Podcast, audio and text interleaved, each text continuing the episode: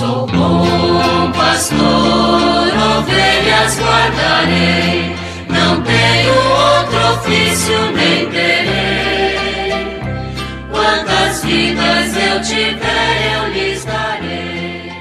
Muito bom dia, meus amados filhos e filhas, ouvintes de nossa querida Rádio Olinda. Nesta quinta-feira, 23 de fevereiro, vamos continuar com a nossa reflexão do texto base da campanha da fraternidade deste ano. Ainda ontem, lá ao lado da Casa do Pão, nós tivemos a oportunidade de fazer o lançamento da campanha da fraternidade. Uma bela ocasião para nós refletirmos a palavra de Deus nessa perspectiva da quaresma e da campanha que ilumina a nossa ação caritativa, pastoral, ao longo desse período que a igreja nos convida à conversão e à mudança de vida. Então nós estamos no agir, a terceira parte do texto base, que nos apresenta eh, ideias para transformar a realidade da fome. Vamos então escutar aquilo que o texto base nos ensina. A caridade não é um luxo, é uma condição de sobrevivência para um elevadíssimo número de seres humanos. Na consciência da comunidade de fé, vão ficando cada vez mais claros dois níveis de ação necessários e inseparáveis no serviço da fraternidade. A ajuda fraterna aos irmãos que sofrem e o empenho na construção de estruturas sociais justas que permitam a todos os homens viver com dignidade. Hoje afirmamos que nossa ação deve contemplar três níveis: assistencial, promocional e sociopolítico. É preciso alimentar o faminto hoje, no momento da fome, pois quem tem fome tem pressa, como afirmava Betinho.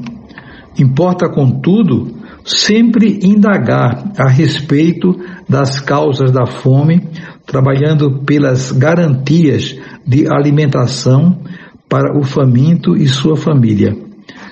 O faminto precisa, sobretudo, recuperar a dignidade, o que só acontece quando lhe é devolvida a capacidade de ganhar o pão com o suor do seu rosto.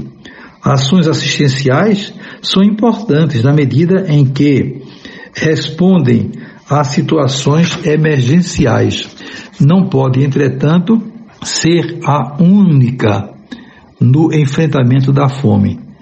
São necessárias políticas públicas, principalmente do Estado, e investimentos a partir da responsabilidade social das empresas.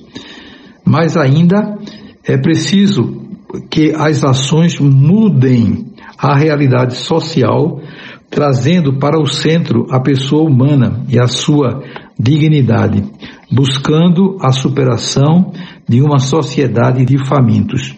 Então, aqui o texto base está acentuando essa questão da liberdade de cada um de nós, que nós temos direito.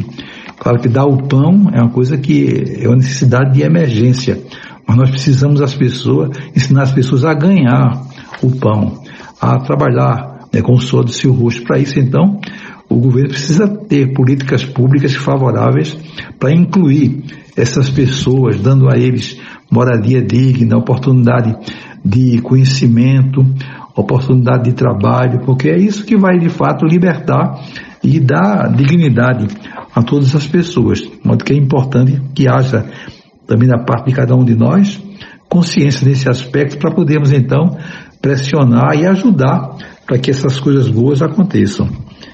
Quando esteve no Brasil, o Papa João Paulo II, em Teresina, viu em meio à multidão um cartaz com os dizeres: Santo Padre, o povo passa fome. Ele não se conteve e exclamou: Fome de Deus, sim. Fome de pão, não. O Papa expressou o projeto de Deus para a humanidade, que é buscar a Deus para amá-lo e conviver como irmão na partilha do pão e do coração. Fraternidade universal. Por isso, deve sempre ecoar em nossos ouvidos a pergunta de São João Paulo II no início deste milênio: Como é possível que ainda hoje, no nosso tempo, quem morra de fome, quem esteja condenado ao analfabetismo, quem viva privado dos cuidados médicos mais elementares, quem não tenha uma casa onde se abrigar. São questionamentos muito sérios que o Papa levantou naquela ocasião, em 1980, né, e que infelizmente ainda hoje continuam essas dificuldades. Precisamos então nos dar as mãos, nos encorajarmos para podermos superar tudo isso e ajudar os nossos semelhantes a viverem com mais dignidade.